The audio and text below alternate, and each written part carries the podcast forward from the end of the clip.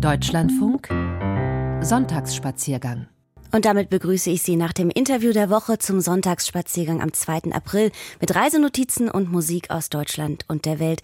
Susan Sari für Sie am Mikrofon. Wir reisen heute akustisch quer durch Deutschland und die Welt. Es geht zunächst in den Süden des Landes nach Bayern, wo wir uns auf die Suche nach der fränkischen Seele machen. Dann reisen wir weit raus über die See nach Kalifornien in eine Stadt der politischen Proteste nach Berkeley. Anschließend geht es zurück nach Europa zu Spaniens erstem Touristenzug und wir treffen auf den tiefsten Bierkeller der Welt in der Vulkaneifel und im Anschluss geht es nach Sri Lanka und zwar um die Kulinarik zu erkunden. Wir starten aber also erstmal im Frankenland und wenn man sich so fragt, was ist denn eigentlich diese fränkische Seele, dann kann man das vielleicht auch gut mit Musik beginnen.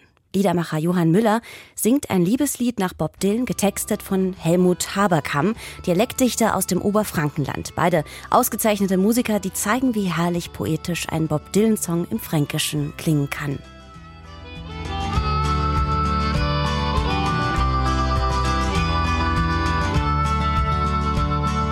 Ich liebte so wie nie zuvor, mehr wie Gesundheit, mehr wie Geld lieb dich mehr wie's frei sei und mehr dann erzählt. Ich liebte mehr wie Wahnsinn, mehr wie jeden Dram und Sieg. Ich liebte mehr wie mein Slam, du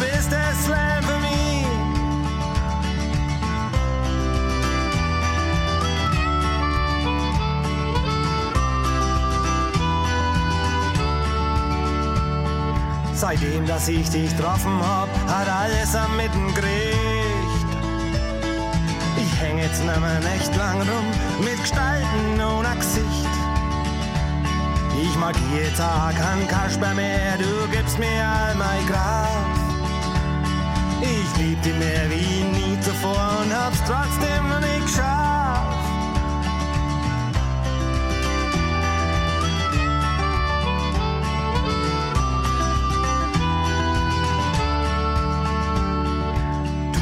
Mir bei still zu sein, tief und voll zu leben.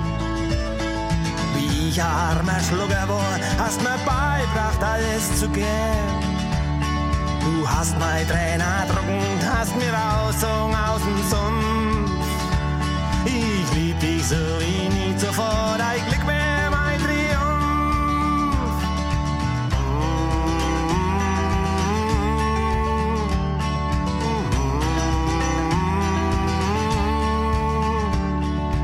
hast mir kleiner Kinder geschenkt, alles wird heute immer größer. Ach um ach, und Zau und dein Blick schnappt wie ein Messer. Ich muss immer an dich denken, du hast mich nie ausgelacht.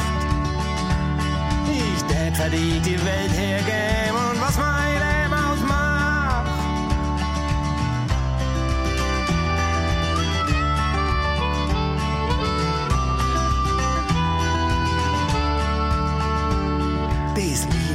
Lied ist uns zwar aufgemisst, dass wir spielen in unserem Leben. Dies spielen wir ihm so gut wie es geht, wo stoppst du leider mich? Die Verlust sind groß, viel ist verloren, viel schon drin im Fluss. Aber glücklich bin ich bloß mit dir, mit einem Lachen und einem Kuss. Fragt man Leute aus aller Welt, was sie mit Bayern verbinden, dann kommt meist Oktoberfest, Lederhosen, riesige Bierkrüge und die Traumschlösser von König Ludwig II. in den oberbayerischen Bergen. Aber kein Wort über Franken, das immerhin ein Drittel der gesamten Fläche Bayerns ausmacht. Die Franken werden meist übersehen, international und auch von ihren südlichen Landsleuten. Hinzu kommen all die Vorurteile. Man sagt, sie sind wortkarg, eigenbrödlerisch, ein Dialekt, der vielleicht von keinem Menschen so einfach verstanden wird.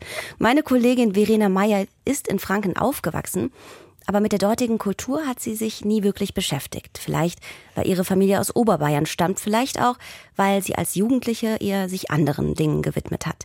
Erst jetzt, viele Jahre später, hat sie angefangen, sich mit ihrer Heimatregion zu befassen. Was zeichnet eigentlich Franken aus? Was ist typisch fränkisch? Für uns hat sie sich auf die Spur der fränkischen Seele begeben.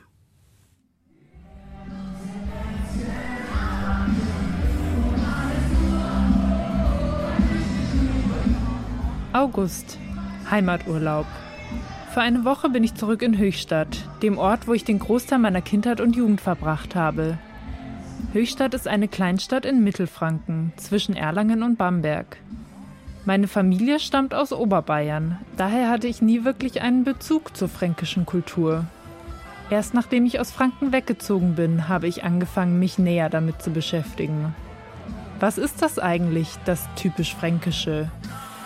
Ich will es genauer wissen. Also gehe ich zum Höchstädter Kellerbergfest, das hier alljährlich im August stattfindet. Musik, Bier, Schäuferler und geselliges Beisammensein am historischen Kellerberg, wo schon seit über 600 Jahren Bier gebraut wird. Es ist warm und sternenklar, als ich zum Fest spaziere. Und das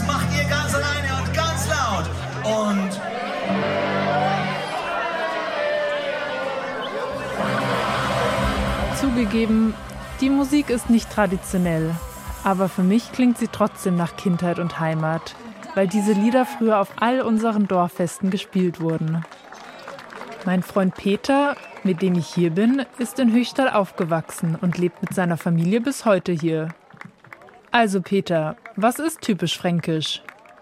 Die Sprache steht natürlich ganz oben, würde ich immer sagen, und ist ja auch in ganz Deutschland bekannt. ähm, da schimpft doch jeder über unseren Dialekt, sage ich immer hier in Franken, weil es so schwer zu verstehen ist. Aber also, weiß nicht, wahrscheinlich, wenn man Fränkisch untereinander spricht, dann äh, merkt man es ja selbst nicht so. Als Außenstehender würden wir wahrscheinlich sich denken, um Gottes Willen, was ist hier los? Zwei Mitarbeiter des Fests gesellen sich zu uns. Carsten und René. Auch sie haben den Großteil ihres Lebens hier verbracht. Typisch Franken ist Karpfen. Also hier. Nee, nee, also ich würde sagen, typisch Franken, Gemütlichkeit, Zusammenhalt, Zusammengehörigkeit. Was dann natürlich mit Bier verbunden ist, was mit Karpfen verbunden ist, was mit Schäuferle verbunden ist. Geselligkeit. Geselligkeit, einfach Gemütlichkeit, weil es einfach schön in Mittelfranken ist. Ja. Der Leibelsnigel ai, ai, ai, ai, ai. Wollt halt ne mal der Karpfenschmaus, ai. Er ist auf seine Gäste bedacht und gibt an jeden recht. Und denkt sich so, ein Karpfenschmaus, das wäre mal nicht schlecht. Und denkt sich so, ein Karpfenschmaus, das wäre mal nicht schlecht. Jawohl, das gibt's. Wie schön es in Mittelfranken ist, wird auch mir wieder bewusst, als ich tags darauf ins 60 Kilometer entfernte Ansbach fahre. Die Landstraße führt durch Flusstäler und vorbei an waldigen Abhängen. In Ansbach will ich die Bayerische Landesausstellung besuchen, die hier derzeit stattfindet. Das Thema? Typisch Franken. Vorher aber gehe ich erstmal zur historischen Residenz, wo heute die Regierung von Mittelfranken untergebracht ist. Im schattigen Innenhof treffe ich mich mit Alexander Biernot waschechter Ansbacher und Vorsitzender des dortigen Frankenbundes. Ein Verein, der sich ganz der fränkischen Geschichte und Kultur verschrieben hat. Das mehr als 1300 Jahre alte Ansbach spielt in der Geschichte Frankens eine wichtige Rolle, weil von hier aus große Teile des heutigen Mittelfrankens beherrscht wurden. 1806 wurde die Stadt ins neu gegründete Bayerische Königreich eingegliedert. Seit der Zeit ist Ansbach nur noch die Regierungshauptstadt von Mittelfranken, also nicht Nürnberg oder Fürth, sondern Ansbach ist die wichtigere Stadt. Hier sitzt die Bezirksregierung. Und wenn man durch Ansbach geht, muss man vielleicht drei Sachen sagen. Es ist eine überwiegend evangelische Stadt. Der Markgraf hat sehr früh die Reformation eingeführt. Und das Zweite ist, wir hatten in der historischen Altstadt keine Kriegsschäden, sodass die historische Altstadt vollkommen unversehrt geblieben ist. Und das Dritte ist, das muss man den Menschen aus dem Ausland sagen, sie dürfen natürlich nie sagen, dass sie in Bayern sind. Sie sind hier in Franken, das ist die Elite Bayerns und hat nur verwaltungstechnisch damit zu tun. Viele Reichsstädte und kleinere Fürstentümer sind wie Ansbach mit der Reformation zum evangelischen Glauben gewechselt. Bayern ein rein katholisches Bundesland? Mitnichten. Die Religion ist nur ein Beispiel von vielen. Bier, Oktoberfest, bayerische Tracht. In der öffentlichen Wahrnehmung taucht vor allem Oberbayern auf. Franken verlor mit dem Anschluss ans Bayerische Königreich an Bedeutung. 1806, das hat man wirklich als Bruch empfunden.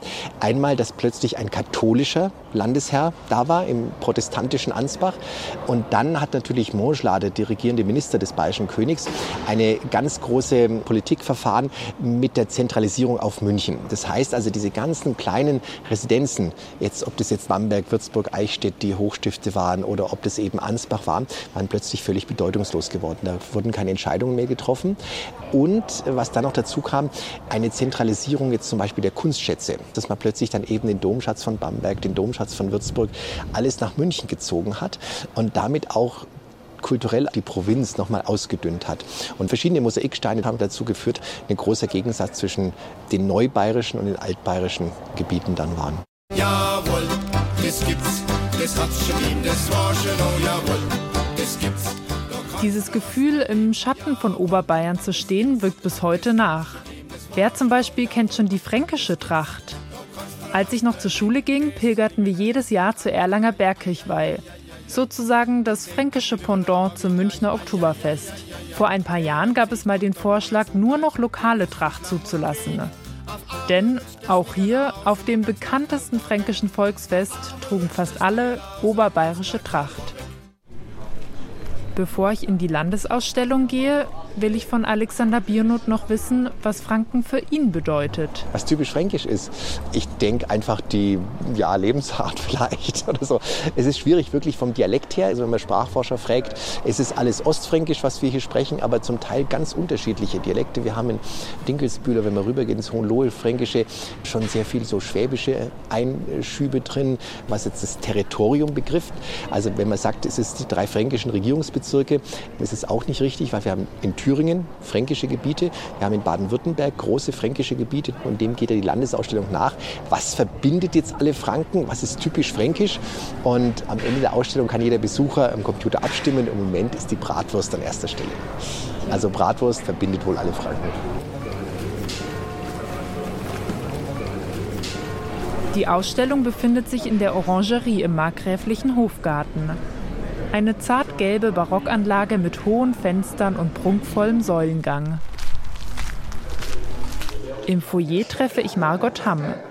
Die Historikerin arbeitet beim Haus der bayerischen Geschichte und kommt, wie es der Zufall will, aus dem tiefsten Oberbayern. Ja, München, Bad Tölz, also so in der Ecke, genau. Ja. Die Ausstellung ist wie ein Spaziergang angelegt. Wir schlendern vom Fürstbistum Würzburg in die Reichsstädte, gehen dann ins Fichtelgebirge, das ja nochmal ganz was anderes ist, sind dann plötzlich in Bamberg, in dieser Klosterlandschaft von Bamberg.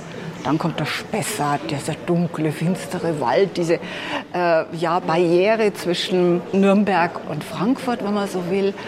Und dann kommt wieder was ganz was anderes, nämlich Coburg, Herzogtum. Ja, und dann sind wir noch in Nürnberg, in dieser großen alten Reichsstadt. Und letztlich so als Abgesang nochmal was zum Ausruhen, wenn man so will, gehen wir noch zur Kur nach Bad Kissingen. Am Ende treffen wir auch noch ein paar berühmte Franken, die uns erzählen, was sie über ihre Heimat denken. Die typische Haltung eines Originalfranken wird so beschrieben: versteinerte Miene, aber innerlich tobt die Heiterkeit. Aus diesem Grund werden die Franken oftmals verkannt. Es braucht ein wenig Geduld, sich mit den Franken einzulassen. Sagt der oberfränkische Sternekoch Alexander Herrmann. Auch die Sportjournalistin Katrin Müller-Hohenstein ist gebürtige Fränkin. Franken ist Fei, Allmächt, Fralli, Horns, etc. Wenn ich diese Worte höre, weiß ich, ich bin daheim. Beispielsatz gefällig? Allmächt ist ein Feierblitz, sag ich mir dem Fränkisch. Aber Horns einmal, ich will Ihnen jetzt einmal was sagen. Wer es nicht kann, soll es freilich bleiben lassen. Heißt übersetzt, Allmächtiger, das ist wirklich eine schwierige Sache mit dem Fränkisch. Aber hören Sie, ich will Ihnen jetzt mal was sagen. Wer es nicht kann, soll es freilich bleiben lassen. Ganz am Ende der Ausstellung kommen wir dann zu der Tafel, an der die Besucher abstimmen dürfen, was sie mit Franken verbinden. Auf Platz 1, wie gesagt, die fränkische Bratwurst. Und Margot Hamm, was ist typisch fränkisch für Sie? Vorher war es eigentlich so dieser typische Oberbayern Hochmut, dass man sagt, hm, ja, die Franken, die jammern immer bloß rum und ja, was ist eigentlich, die sollen zufrieden sein. Mittlerweile aber denkt sie bei Franken vor allem an Vielfalt. Also du fährst durch Franken und du könntest sagen, ich bin in verschiedene Länder. Und das ist wirklich toll. Also so ein richtiger Reigen von ganz unterschiedlichen Dingen, die einem begegnen. Das ist Bier und das ist Wein und das ist katholisch und das ist evangelisch und das ist eben städtisch. Das sind Fürstbistümer, das sind Klöster. Also es geht um schier die Luft aus, wenn man das alles aufzählen will, weil es einfach so vieles ist.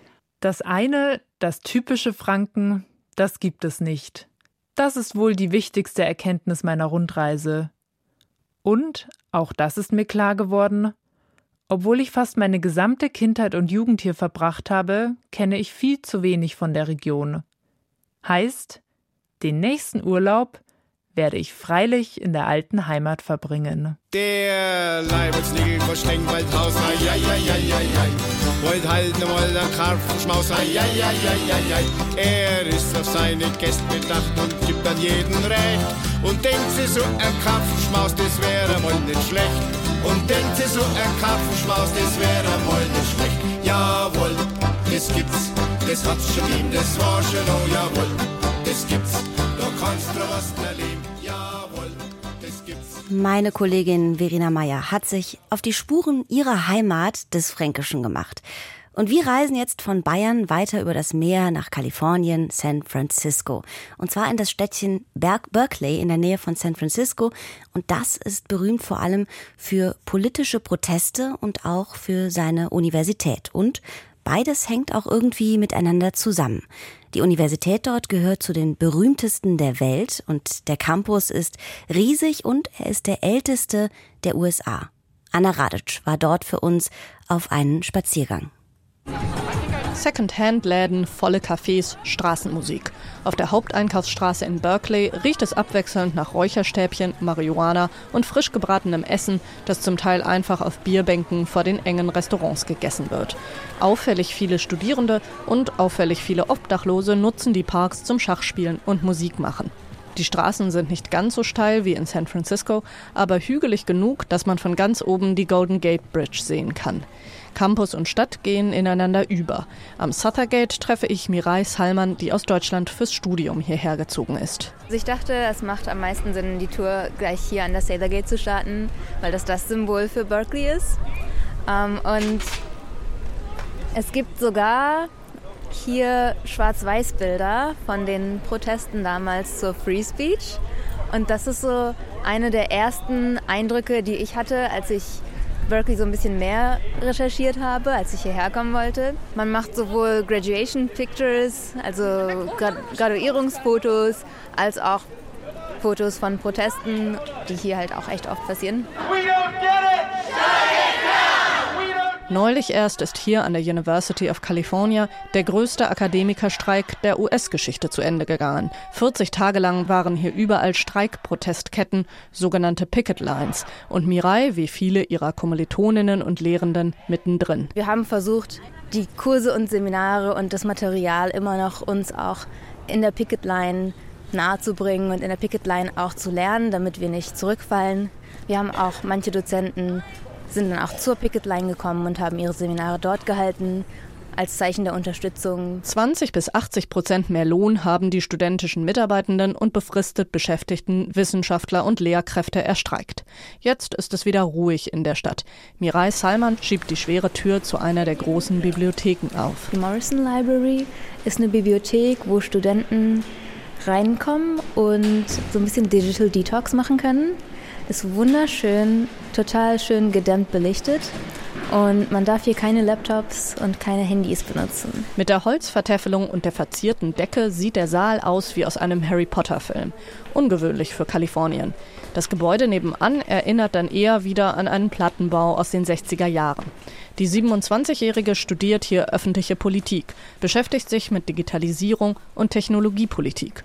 Um die hohen Studiengebühren und Mieten zahlen zu können, hat sie zwei Stipendien eingeworben. Viele ihrer Kommilitonen verschulden sich, um hier zum Teil von Nobelpreisträgern unterrichtet zu werden. Dabei ist das sogar eine öffentliche Universität.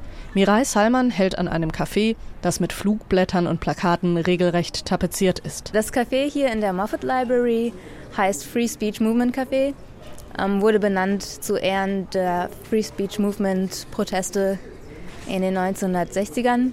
Das war damals die erste Massenbewegung durch zivilen Ungehorsam auf einem US-Campus. Über Monate wurde hier gegen das Verbot von politischen Aktivitäten durch die Unileitung protestiert. Heute gilt es als Beginn von einer ganzen Reihe von politischen Bewegungen an der Westküste. Viele davon hatten auch Einfluss auf Europa, wie die Hippie- oder die Bürgerrechtsbewegung. Das hat sich fortgesetzt. Heute hängen an vielen Häusern der Stadt Schilder mit der Aufschrift Black Lives Matter.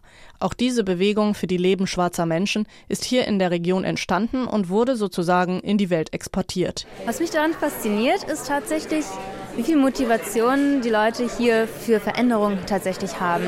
Ich nehme diese, diese Activism-Culture auch ein bisschen mit für später, ehrlich gesagt. Also wenn man dahinter ist, wenn man was organisiert, wenn man Leute mobilisiert und tatsächlich auch ähm, die Probleme, die man hat, sammelt und anspricht, das man tatsächlich was verändern kann. Also hier die Kultur hat mir das gezeigt, dass man mit guter Arbeit, einer aktivistischen Einstellung, mit der Energie dahinter auch was erreichen kann. Ja, dass man halt nicht gleich aufgeben muss. Am Free Speech Movement Café verabschiedet sich Mirai von mir. Ich laufe durch die Stadt zurück zum Bahnhof, vorbei an Eukalyptusbäumen und Palmen. Jemand überholt mich mit einem Elektro-Skateboard.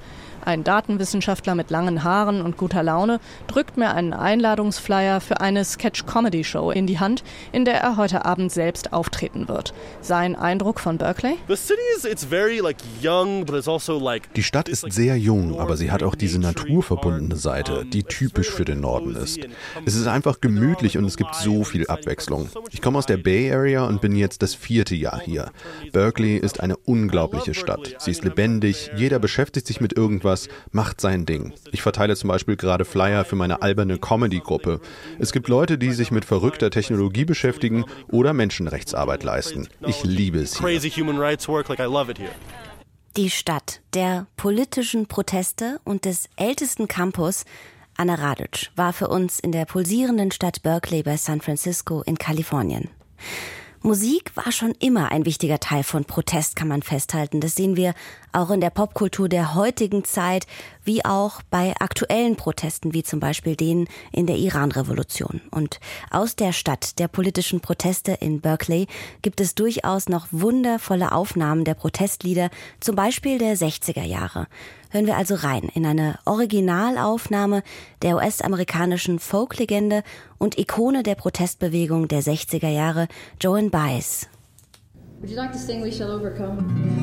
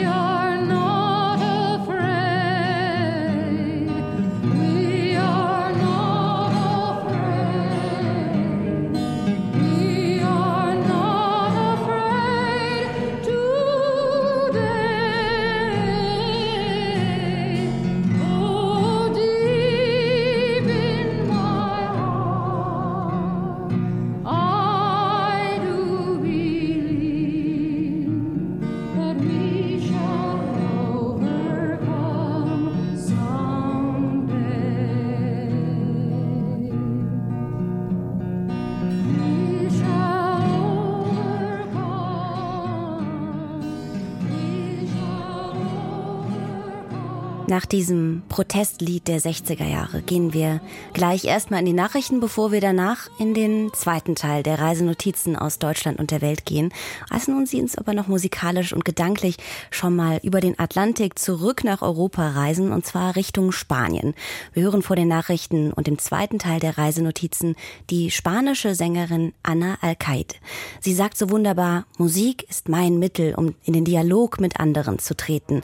Und so trifft sie auf den iranischen Sänger Reza Shayeste. Daraus ist das Album Ritual entstanden, eine mystische Reise, eine Hymne an die kleinen täglichen Rituale, ein Treffen zwischen Annas Musik und persischer Poesie.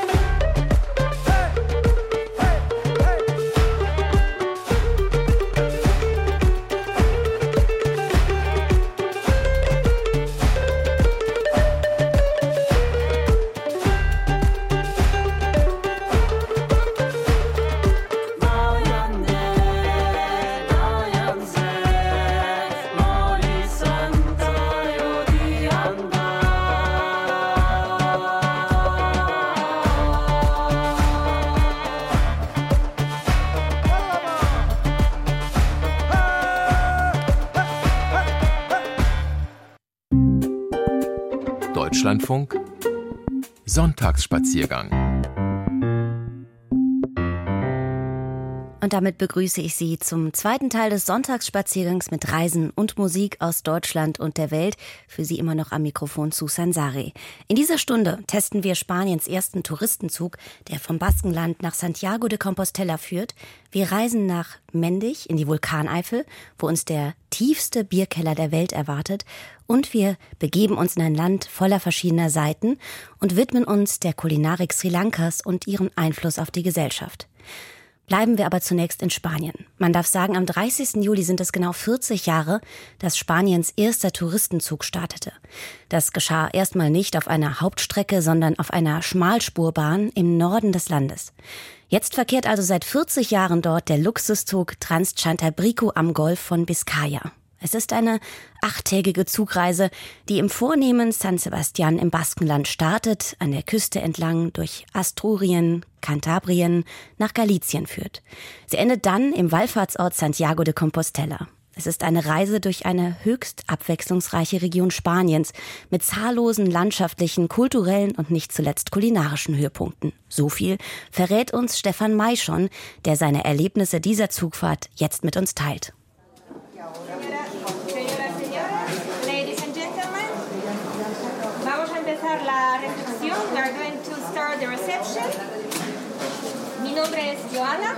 Empfang in einem Hotel hoch über dem vornehmen Seebad San Sebastian. An die drei Dutzend Reisefreudige stehen erwartungsvoll zwischen Koffern und Taschen. Zwei Paare aus den USA, eines aus England, einige aus Spanien und eine südspanische Gruppe. Die Reiseleiterin Joanna stammt aus Polen. Für sie ist der kulturelle Austausch zwischen den Reisenden wichtig. Ich glaube, dass jede Reise unterschiedlich ist, auch weil die Leute das Ambiente im Zug schaffen und damit die Reise selbst. Wenig später sitzen wir in einem elegant grauen Reisebus der Staatsbahn, der den Zug während unserer Fahrt begleiten und uns zum einen oder anderen Tagesausflug mitnehmen wird. Er kurft durch das hügelige, waldreiche Baskenland in die einstige Industriemetropole Bilbao. Im mit architektonischen Schnörkeln beladenen Jugendstilbahnhof wartet bereits die achtköpfige Zugmannschaft in dunkelblauen Uniformen aufgereiht vor unserem Zug. In jedem Waggon befinden sich zwei Zweibettabteile, jeweils mit Dusche und WC, Couch und Schreibtisch mit Bildschirm. An der Spitze des Zuges hängen ein Generator und ein Küchenwagen, zwei Speisewagen, ein Salon und ein Clubwagen. Insgesamt also 13 blau-weiß lackierte Waggons, alle im Design der 1920er Jahre, gezogen von einer Hybrid-Diesel- und E-Lok. Ein Orient-Express auf Meterspur. Während des Abendessens im Zug fahren wir einige Stationen weit, wo wir auf einem Nebengleis übernachten. Jeden Tag um acht eilt ein Crewmitglied mit einem Glöckchen durch den Zug und weckt so die Reisenden. Das Frühstücksbuffet würde schon für die erste Hälfte des Tages reichen. Iberischer Schinken, Manchego-Käse, Tortillas, Lachs, Sekt, Makronen. Wir kehren zurück nach Bilbao, dessen modernes Wahrzeichen seit 1997 das Guggenheim Museum ist. Vor der wie schuppige Fischhaut im Sonnenlicht glänzenden Fassade des in wogenden Formen konstruierten Baus wacht eine von Jeff Koons gestaltete zwölf Meter hohe mit Blumen modellierte Hundeskulptur. Drinnen wird auf mehreren Etagen zeitgenössische Kunst gezeigt, etwa großflächige Werke von Anselm Kiefer. Viel Zeit haben wir nicht, denn der Zug wartet zur Weiterfahrt und wir steuern den heutigen Übernachtungsort Santander an. Wir befinden uns bereits in Kantabrien, einer der kleinsten autonomen Regionen in Spanien mit etwa 600.000 Einwohnern. Santander, wo der Atlantik von drei Seiten anbrandet, ist ebenfalls ein Seebad, zudem Hauptstadt von Kantabrien, das unserem Zug den Namen gegeben hat. Am nächsten Tag bringt uns der Bus ins Landesinnere, hinein in die Berge zum touristisch herausgeputzten Örtchen Potes. Eine Quelle zwischen Häusern aus Stein und Fachwerk mit steilen Schindeldächern in reichem Blumenschmuck. Noch drängen sich nicht allzu viele Touristen in den engen Gassen. Eine Stunde lang dürfen wir im nahen Thermalbad planschen, was fast zu müde macht für die letzte Exkursion des Tages, die Villa El Capriccio von Antonio Gaudí.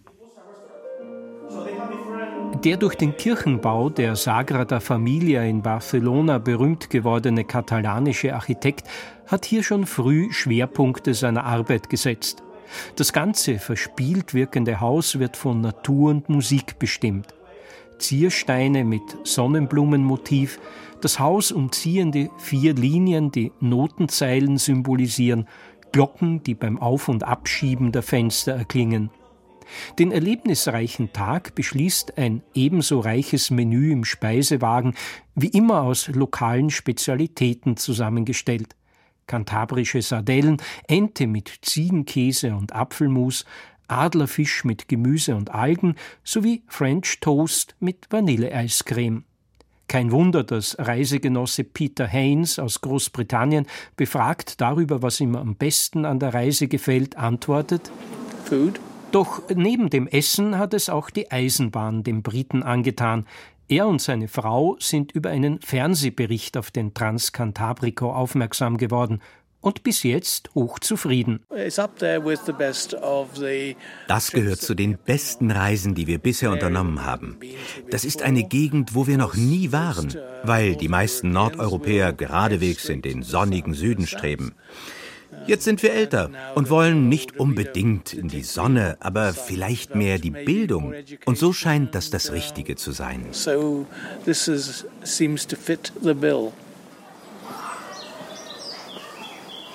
Tags darauf sind wir schon früh bei einem Highlight der Reise, den prähistorischen Höhlenmalereien von Altamira. Das Original der Höhle mit ihren Zeichnungen von Bisons und Pferden ist zwar aus Gründen des Bewahrens nicht zugänglich, doch auch beim Gang durch die Nachbildung stellt sich ein Gefühl der Verbundenheit zu Menschen ein, die vor 13.000 Jahren hier gelebt haben. Das Mittagessen wird in einem weiteren, blitzsauberen Museumsdorf serviert, Santillana del Mar in einem Parador, einem jener mehrfach besternten staatlichen Hotels, die in bedeutenden historischen Gebäuden Spaniens eingerichtet sind. Die nachmittägliche Zugfahrt verdösen die Fahrgäste, entweder in ihren Abteilen oder in den weichen Fauteuils des mit Teppichboden und Holztäfelung ausgestatteten Salonwagens. Dort lesen sie in den aufliegenden internationalen Zeitungen, unterhalten sich oder lauschen den Schienenstößen und schauen zum Fenster hinaus, die gewundene Strecke entlang und aufs Meer, das sich rechter Hand immer wieder zeigt. Am Tag 5 bringt uns der Bus in die Berge, die gleich hinter der Küste ansteigen, zu den Picos de Europa. Die Bergstraße ist schmal, steil und kurvenreich. Andere Busse begegnen uns. Der Fahrer ist ein Meister im Reversieren des grauen Ungetüms. Am kleinen Lago Enol, der wie ein schwarzer Tintenfleck im Almboden liegt, sieht es aus wie bei uns in den Alpen oberhalb der Baumgrenze. Allerdings befinden wir uns auf nur 1000 Metern. Erdbraune Kühe liegen gelangweilt im Gras, kahle Felsen rundum. Unser Zug hat Oviedo erreicht, die Hauptstadt von Asturien. Eine Dudelsackgruppe marschiert durch die alte Stadt mit Plätzen, die von Magnolienbäumen gesäumt sind, und Metallskulpturen, die historische Alltagsszenen abbilden. Die Reiseleiterin Joanna hat in diesen acht Tagen alle Hände voll zu tun, doch sie liebt diesen Job. Zum einen, weil sie gerne reist. Ein anderer wichtiger Faktor für mich ist der direkte Kontakt mit den Leuten. Für mich ist eine Arbeit ohne diesen Kontakt sehr traurig. Das erfüllt mich nicht so wie diese direkte Erfahrung mit den Reisenden. Am nächsten Tag passiert das, was uns für irgendwann auf dieser Reise prophezeit worden war. Es regnet. In Avilés ist uns bei diesem Wetter klar, warum hier alle Balkone verglast und somit Veranden sind. Und in Chichon fliehen wir umgehend ins örtliche Eisenbahnmuseum. Am Nachmittag fährt unser Zug auf Viadukten am Berghang entlang im Bahnhof hoch über Luarca ein, das sich tief unten um einen Fischerhafen drängt. Früh am nächsten Tag spazieren wir über den Strand von Las Catedrales. Der Name ist Programm, denn die aus dem Sand wachsenden Felsen spreizen sich mitunter wie Säulen eines Kirchenschiffs, wie gigantische Torbögen. Dunkelgrün und azurblau leckt das Meerwasser an den Monolithen. Landeinwärts, eine Geländestufe höher, schlängelt sich ein Wanderpfad aus Holzlatten über Matten aus blauen und gelben Blumen. Wir sind an der Grenze zu Galicien angelangt, die der Ribadeo-Fluss bildet. Es ist schwül, Nebelschwaden ziehen von der See die Flussmündung hinauf. Ab und zu reißen sie auf und geben einen Kirchturm oder ein paar Hausdächer am anderen Ufer scharf konturiert frei, um sie sofort wieder mit ihrem weißen Gewölk zu verschlingen. Ein letztes Mal ertönt um 8 Uhr früh das Glöckchen. Man hat sich angefreundet innerhalb der Reisegruppe, die Stimmung ist ausgezeichnet. Und dann ist Ferrol erreicht, der Endpunkt der Eisenbahn. Margot Bustamante, eine gebürtige Schweizerin, hat die Reise gemeinsam mit ihrem Mann unternommen. Uns hat sehr gut gefallen eigentlich. Die, äh, der Zug ist, äh, ist ein schöner Zug, entspricht dem Stil. Und äh, der Service war sehr nett, das Essen gut, die Atmosphäre, auch die ganze Gruppe, die wir uns da hier getroffen haben, ganz unterschiedliche Leute. Das war sehr amüsant. Und doch blieben Wünsche offen die ganze Situation mit dem Internet, äh, wo nicht funktioniert hat und aber heutzutage ist fast nicht möglich. Wir müssen mit dem leben, wir brauchen das. Oder dass es kein Fernsehen gibt. Es gibt Leute, die schauen mal gerne News im Fernsehen. Das letzte Teilstück nach Santiago de Compostela legen wir mit dem grauen Reisebus zurück nicht wie die Pilger, die zu Fuß oder mit dem Rad kommen und zu Hunderten erschöpft den Platz vor der Kathedrale bevölkern. Unsere kleine Reisegruppe zerstreut sich am Ende einer abwechslungsreichen Zugfahrt hier im berühmtesten Wallfahrtsort Spaniens in alle Windrichtungen. Ein spannender Einblick, eine einmalige Reise mit Spaniens erstem Touristenzug, dem Tanz Chantabrico vom Baskenland nach Santiago de Compostela. Stefan May war für uns dort. Wir kommen nochmal zurück nach Mendig in die Vulkaneifel. Ein Ort, der wohl bei jedem Wetter alleine schon landschaftlich viel bietet. Aber wir blicken heute eher auf eine andere Beschäftigung, die, so sage ich jetzt einfach mal, wohl viele Menschen in Deutschland gerne ausüben. Ob in der Kneipe, auf der Familienfeier oder dem Konzert, so ein kühles Bier ist für die ein oder andere Person ein Genuss. Und das, wenn es geht, auch noch zu einem erschwinglichen Preis. Industrielle Brauverfahren machen das möglich obwohl sich die wirklich komplexen Vorgänge seit Jahrhunderten nicht grundlegend geändert haben. Nach wie vor muss ein Bier nach dem eigentlichen Brauprozess reifen, damit die Hefe die Stammwürze in Kohlensäure und Alkohol umwandeln kann. Heute passiert das also in großen Kühltanks. In Mendig, in der Nähe von Koblenz, ist aber noch erlebbar, wie vor Erfindung der Kühltechnik das Bier reifte. Gerade Mendig bot nämlich perfekte Bedingungen dafür, weil sich unter dem Ort ein riesiger Felsenkeller befindet. Er wurde früher von mehreren Brauereien genutzt. Simon Schummecker ist für uns hinabgestiegen. Neben der Einfahrt zur Vulkanbrauerei in Mendig bei Koblenz befindet sich in einer Steinmauer eine unscheinbar wirkende Eisentür. Als ich mit Biersommelier Tobias Gerhardt davor stehe, kann ich kaum glauben, dass es hinter dieser Tür zum tiefsten Bierkeller der Welt hinabgehen soll. Doch Gerhard schließt in aller Ruhe auf und bereitet mich auf den Abstieg vor. So, ich mache uns mal Licht in den Keller an. Wir gehen jetzt 153 Stufen schön bergab. Die Stufen sind ein bisschen ausgewaschen durch die lange Zeit. Diese Treppe führt 30 Meter unter Tage. Und zwar in einen ehemaligen Steinbruch, in dem lange Basalt abgebaut wurde. Das anthrazitfarbene Lavagestein, das nach dem Ausbruch des Wingertsberg-Vulkans vor über 200.000 Jahren entstand, ziert unter anderem Hausfassaden in Mendig und Umgebung. Heute wird es im Tagebau gewonnen. Der Stein wurde von den Römern bereits entdeckt als Mühlstein. Er hat eine unheimliche Festigkeit, aber auch eine Porigkeit. Wenn zwei Steine übereinander wetzen, schärfen sie sich immer fortwährend und werden niemals stumpf. Das machte den Mendiger Basalt so begehrlich. Es gab die zwei Goldgräberzeiten und die heutige ist die zweite, nämlich Bier. Nach dieser Einführung geht es auch schon hinunter. In dem niedrigen Treppengang muss ich, da ich relativ groß bin, oft den Kopf einziehen, um mich nicht an der Felsendecke zu stoßen. Unten angekommen erwarten uns eine Luftfeuchtigkeit von 90 Prozent und eine Temperatur von 8 Grad. Beste Voraussetzungen für die Bierproduktion. Lass uns schreiten in das Jahr 1836. In der Zeit gab es noch keine Kühlmaschine.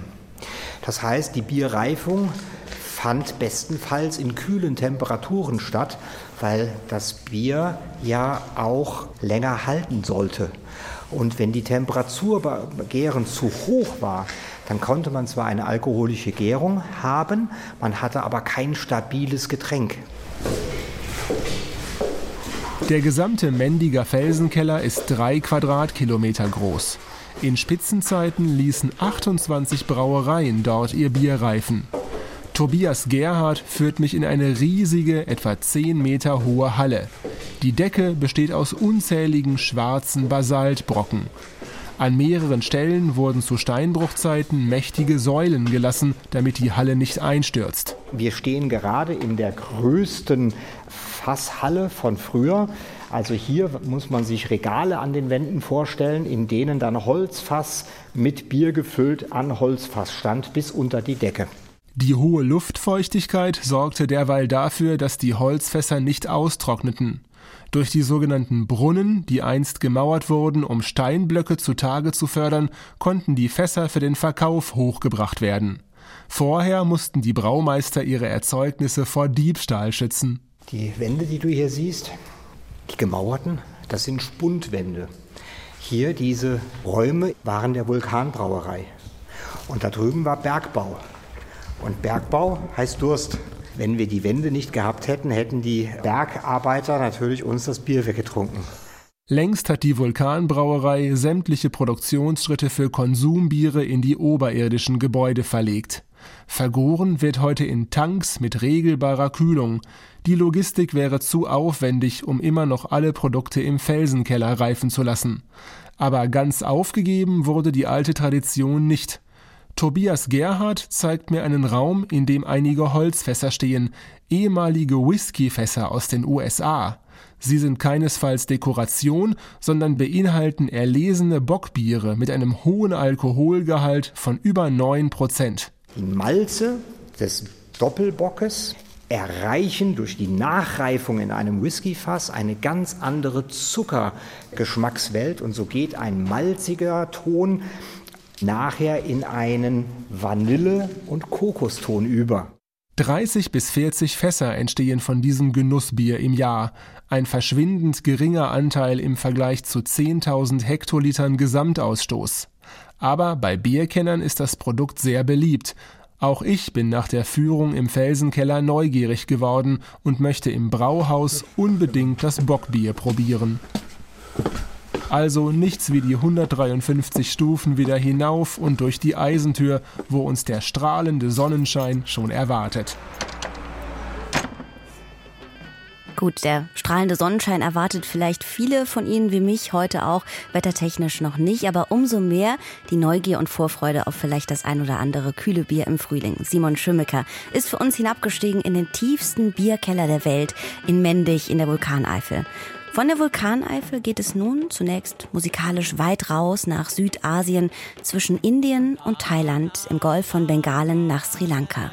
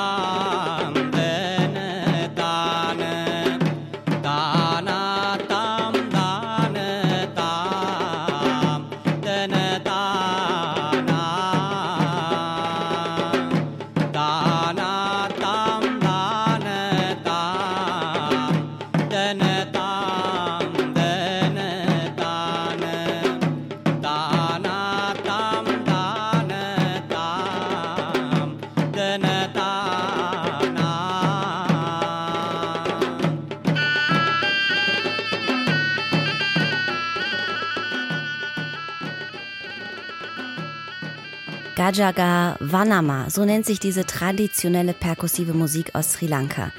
Und genau hier in Sri Lanka, in der Hauptstadt Colombo, stürmten Menschen letzten Sommer in den Präsidentenpalast. Vielleicht haben Sie die Bilder dazu noch im Kopf. Sie verschaffen sich Zutritt auf das Anwesen. Sie springen in den Pool und feiern die Hoffnung auf einen Neuanfang. Diese Hoffnung wurde erstmal enttäuscht. Das Land befindet sich in einer beispiellosen Wirtschaftskrise. Doch die Menschen in Sri Lanka halten zusammen. Und dabei spielt Essen eine große Rolle, denn Essen in Sri Lanka ist immer politisch. Das hat unser Reporter Christian Schmidt herausgefunden. Er hat eine berühmte Internetpersönlichkeit getroffen, die versucht, mit Essen das Land vor der Spaltung zu bewahren. Kurz vor meiner Verabredung mit Rusaina bekomme ich eine knappe Nachricht aufs Handy. Es ist nur ein Link mit Koordinaten. Die Foodbloggerin schreibt mir, lass uns gleich dort treffen. Hier gibt es den Real Deal, das authentische Essen von Sri Lanka. Dieser Real Deal, das ist ein Restaurant am Rande der Hauptstadt Colombo. Alleine hätte ich es niemals gefunden, denn der Eingang ist ein Parkhaus. Da muss man einmal durch, dann am Kassenhäuschen eine Treppe hoch und sich im ersten Stock trauen, eine Wohnungstür zu öffnen. Dahinter verbirgt sich das Restaurant Banana Leaf, das mir Rusaina zeigen möchte.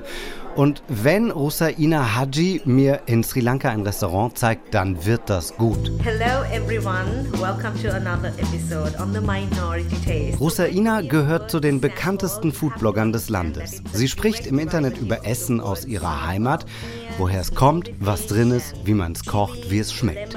Viel lieber bezeichnet sie sich aber als Food-Aktivistin. Warum, wird schnell klar, wenn man sie trifft. Zuerst einmal bestellen wir Reis und Curry. Das ist das Nationalgericht Sri Lankas. Und fast nie handelt es sich dabei um Reis mit einem Currygericht. Auch hier im Banana Leaf Restaurant kommen auf jeden Teller mehrere Kellen verschiedenster Currygerichte. Vergleichbar mit dem indischen Thali.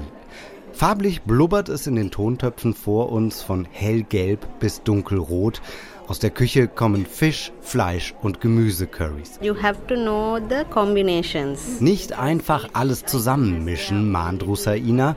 Curry ist nicht gleich Curry und nicht alles passt zu allem. It's all about the balance and the umami flavors. So we have something spicy, we have something savory, we have something sweet. Am besten werden alle Geschmacksknospen bedient. Scharf, herzhaft, aber auch süß und sauer. In Sri Lanka wissen die Menschen sehr gut, wie sie sich ihre verschiedenen Currys zusammenstellen. So if you're balancing your flavors right, then you're good to go. Vor mir habe ich ein mildes Jackfruit Curry, ein süß-saures Pflaumen-Curry, ein herbes Cashew-Nuss-Curry, ein sehr scharfes Fisch-Curry und ein herzhaftes Wildschwein-Curry. Kreisförmig um eine Insel aus Reis angerichtet. Obwohl ich großen Hunger habe, fangen wir noch nicht an zu essen, denn jetzt wird klar, warum sich Russaina eine Food-Aktivistin nennt. Dieser Teller vor uns ist ein Lehrstück in sri lankischer Gesellschaftspolitik. Every time you sit down to eat Sri Lankan cuisine, it's a representation of all the communities and cultures. In diesem sozial fragmentierten Land bedeutet ein Teller mit Curries für einen kurzen Moment Einigkeit. Auf einem Teller mit Curries sind die vielen Minderheiten Sri Lankas vereint. Even there'll be at least a small chutney or a, like the fruit curry which is representing a minority community. Während das Chutney ein muslimisches Rezept ist, sind die kurzgebratenen Curryblätter eine Idee der Singalesen. Der Fisch in Tamarind eingelegt ist ein traditionelles Gericht der Tamilen. Alles vereint. So it's a mixed marriage of everybody. Rice and Curry in Sri Lanka ist für den Moment eines Mittagessens heile Welt. Heile Welt ist selten auf der Insel. Über 25 Jahre Bürgerkrieg bis ins Jahr 2009. Dazu kamen tausende Tote durch den Tsunami im Indischen Ozean. 2019 gab es den schwersten Terroranschlag in der Geschichte des Landes. Dann die Pandemie und jüngst die Regierungs- und Wirtschaftskrise. Protestierende stürmen im letzten Sommer den Palast des Premierministers und jagen Mahinda Rajapaksa aus dem Amt. Sein Nachfolger konnte das Ruder nicht rumreißen. Sri Lanka kämpft mit der schwersten Wirtschaftskrise seit der Unabhängigkeit. Das Land braucht dringend Devisen. We need to be Etwa eine Autostunde von der Hauptstadt entfernt wird daran gearbeitet. In einem Hotel am Traumstrand von Bentota tagen Expertinnen und Experten aus Wirtschaft, Marketing und der Tourismusindustrie. Sri Lanka has gone through many situations, many crises. Die Krisen gab und gibt es, sagt Sharada Senivaratne, ein Manager von Sri Lankan Airlines, der staatlichen Fluglinie. Er hofft, dass bald wieder Normalität einkehrt. Ohne Tourismus keine wirtschaftliche Besserung. So it's really important that tourists come to Sri Lanka. Whatever you want, Sri Lanka has everything to offer. Die Touristenzahlen sind im Jahr 2020 auf ein Fünftel zusammengeschrumpft. Im Rekordjahr 2018 kamen über zweieinhalb Millionen Touristen auf die Insel. Jetzt waren es gerade einmal 500.000. Ein Schock für die Branche. Deshalb werben Menschen wie Christian Handschell für eine Wiederbelebung. Er vertritt die Interessen der asiatischen Reisebranche und sagt, wer nach Sri Lanka reist, tut Gutes. Eine wichtige Komponente, die wir häufig hinter der ökologischen oder Klimakomponente vergessen, ist die soziale Komponente von Nachhaltigkeit. Und das ist immer eine schwierige Abwägung, ähm, denn wir wollen ja auch keine Systeme unterstützen, von denen wir glauben, dass wir sie nicht unterstützen sollten. Aber die Familien hier haben das ganze Jahr schon gebettelt, dass wir wieder nach Sri Lanka kommen. Über mehr Gäste würde sich auch Kumudumali freuen. Das erzählt sie mir, nachdem ich meinen großen Curry-Teller aufgegessen habe. Vor der Wirtschaftskrise wäre es um diese Uhrzeit noch proppenvoll im Banana Leaf Restaurant gewesen. It was very busy. Now it has been gone half of that. Erst die Pandemie, jetzt die Wirtschaftskrise. Es sind schwere Zeiten. Die Zutaten für die Gerichte sind teurer geworden, aber die Kundschaft hat nicht mehr Geld im Portemonnaie. Kumudumali konnte die Preise nur halten, indem sie die Portionen kleiner gemacht hat.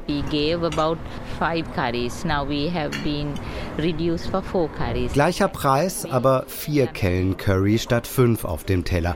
Und dann geht es eben weiter. Das ist typisch für die positive Grundhaltung der Menschen in Sri Lanka, sagt Food-Aktivistin Rusaina. Doch die wachsende Armut macht das System fragil. Sometimes it's just a parcel of rice and they will switch sides. Mit einem Päckchen Reis können sich Politikerinnen und Politiker heute Stimmen erkaufen. Die Bevölkerung wird ärmer und ärmer. Die Landeswährung ist im Vergleich zum vergangenen Jahr nur noch halb so viel wert. Fast in jedem Restaurant sehe ich Speisekarten, in denen die Preise mehrfach überklebt wurden. Anders geht es nicht. Die Hoffnung aus dem letzten Sommer auf eine Revolution, einen Neuanfang, sie ist der Realität gewichen. We have the singular saying called Never Gilunat Bang Chung. Sri Lankans are very easygoing, easy-go-lucky people. In Sri Lanka gibt es ein Sprichwort, das sagt, auch auf einem sinkenden Schiff können wir noch feiern. Genauso fühlt es sich für mich auf meiner Reise an. Die Kapelle spielt noch, die Menschen feiern noch, es gibt gutes Essen, mehr Tourismus kann Gutes bewirken. Aber wie lange kann all das gut gehen, wenn sich nichts ändert? They would see through all the difficulties, but for how long can you do that? Sri Lanka, ein Land in der Wirtschaftskrise und große Hoffnung, dass Touristen wieder ins Land kommen. Das gute Essen dürfte einer vieler guter Gründe sein, um dorthin zu reisen. Christian Schmidt hat für uns berichtet. Von Sri Lanka aus reisen wir zum Schluss noch einmal zurück nach Deutschland, genauer gesagt nach Bad Homburg am Fuße des Taunus. Zunächst musikalisch. Moritz von Hessen-Kassel 1572 bis 1632 regierte genau diese Landgrafenschaft im Taunus von 1592 bis 1627. Und das war kulturell bedeutend, denn aufgrund einer umfassenden humanistischen Bildung erhielt Moritz den Titel der Gelehrte. So soll er zum Beispiel acht Sprachen beherrscht haben und er nahm als Erbprinz musikalisch bei niemand geringerem Unterricht als dem Kasseler Hofkapellmeister Georg Otto, der am Collegium Mauritanium auch zu den Lehrern des jugendlichen Heinrich Schütz zählte.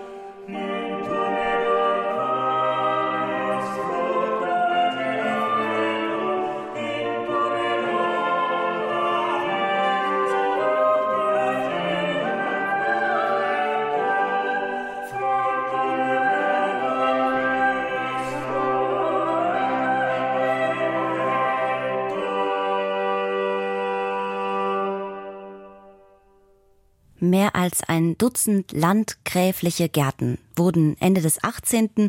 und Anfang des 19. Jahrhunderts in Bad Homburg vor der Höhe von zwei hessischen Landgrafen und ihren Frauen angelegt.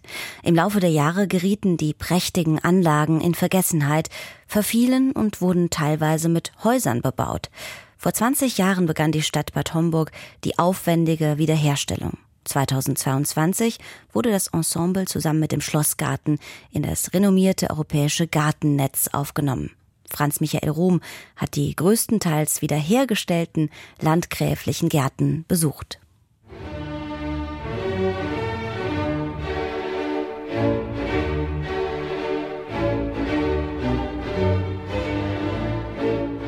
Malerisch liegt die Kurstadt Bad Homburg vor der Höhe am Fuße des Taunus. Das Höhe im Ortsnamen steht für die frühere Bezeichnung des Mittelgebirges. Weithin sichtbar überragt wird die Stadt in der Nähe von Frankfurt am Main von dem fast 50 Meter hohen weißen Turm des frühbarocken landgräflichen Schlosses.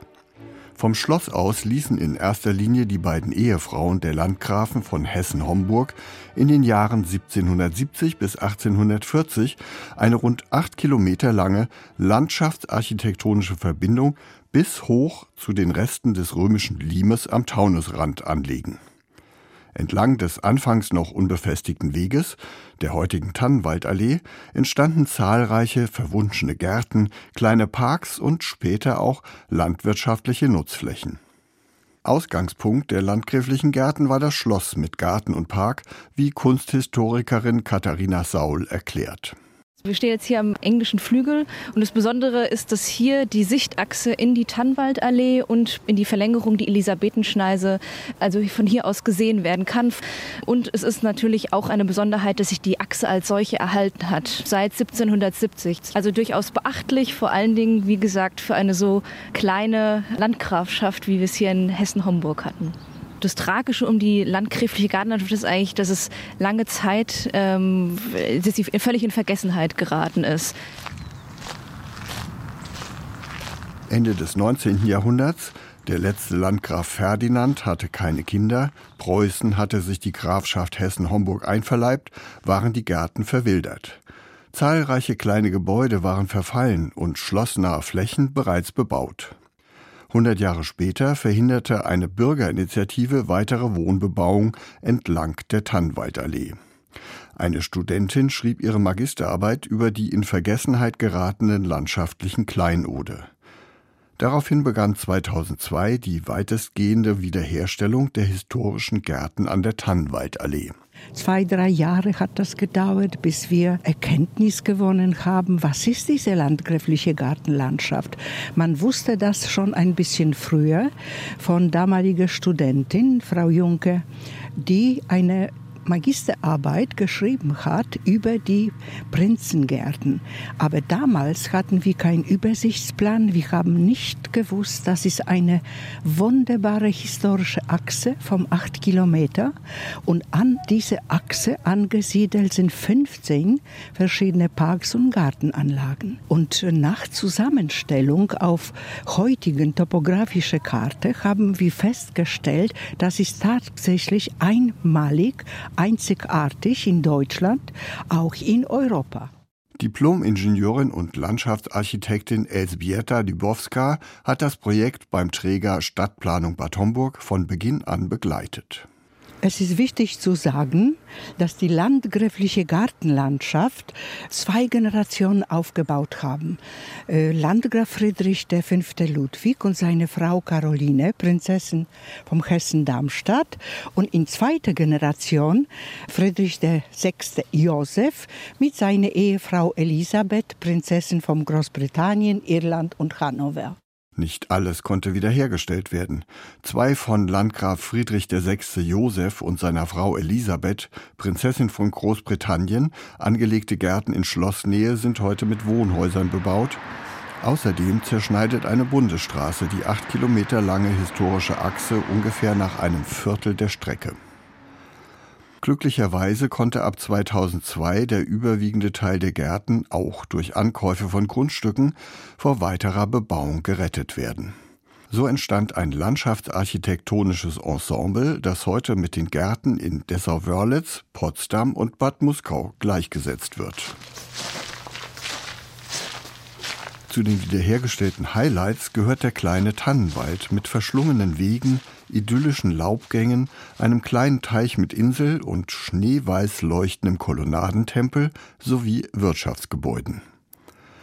Das Aussehen der Gärten änderte sich im Laufe der Jahre, weiß Elsbieta Dybowska.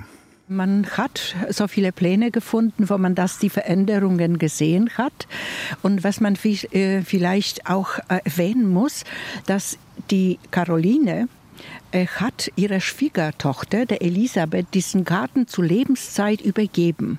In diesen anglo-chinesischen Stil. Mit vielen chinesischen Elementen.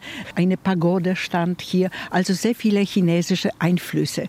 Das war schon zur Zeit der Elisabeth nicht mehr so modern, Stattdessen begann die schwerreiche englische Königstochter um 1820 mit Einführung einer landwirtschaftlichen Nutzung.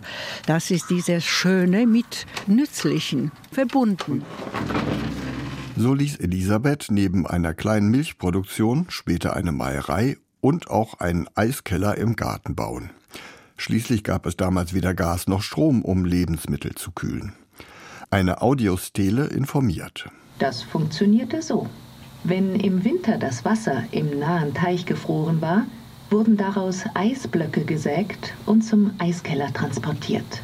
Durch eine Öffnung in der gewölbten Decke wurde das Eis in die vier Meter tiefe, trichterförmig gemauerte Grube eingefüllt und festgestampft.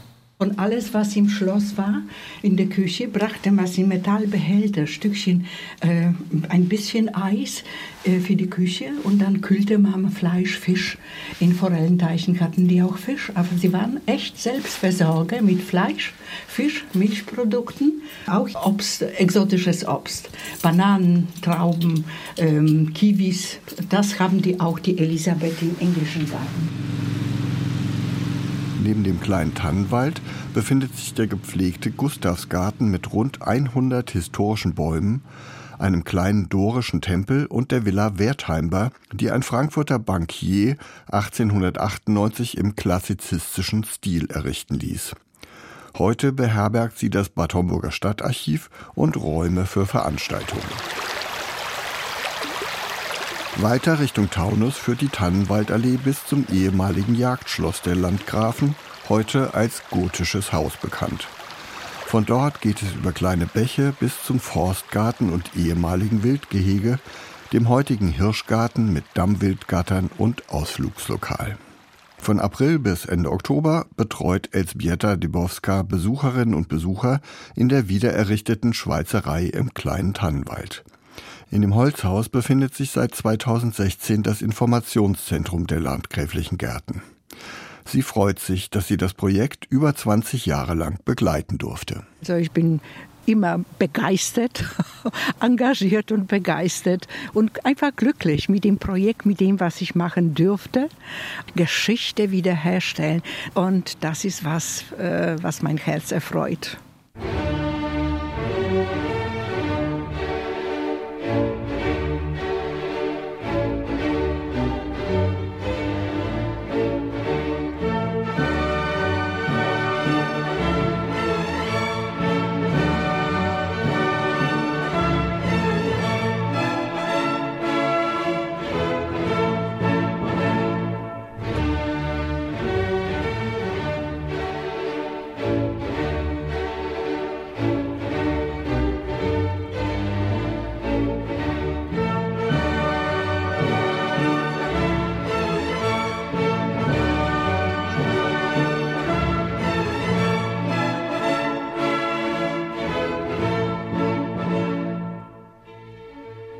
Mehr als ein Dutzend landgräfliche Gärten wurden Ende des 18. und Anfang des 19. Jahrhunderts in Bad Homburg angelegt. Franz Michael Rom hat die größtenteils wiederhergestellten landgräflichen Gärten am Fuße des Taunus für uns besucht. Wir konnten sie eben schon hören und würden zum Ende unserer Reise noch einmal in die Renaissance musikalisch zurückkehren mit einem weiteren Stück von dem Weser Renaissance Ensemble Bremen. Musik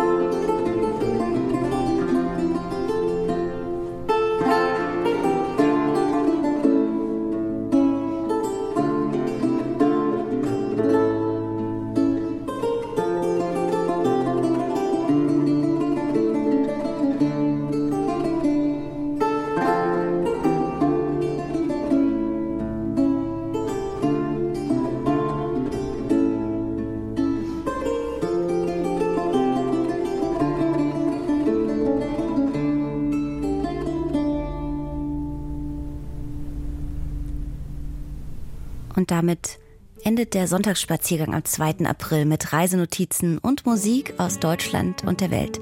Wenn Sie wollen, hören Sie uns wieder, auch am Ostermontag und lassen Sie uns zum Schluss festhalten, es ist April und es wird Frühling. Trotz des Regens ist da so eine andere Luft und eine Dichterin sagte dazu mal, die Geduld muss weichen, die Sehnsucht. Die milden Lüfte müssen reichen und die Frucht. Nichts, was sich jetzt nicht aufbäumt. Nichts, was nicht drängt und säumt. Wie reich, wenn Blütenzweige sich in Zuversicht verneigen. Am Mikrofon verabschiedet sich Susan Sari.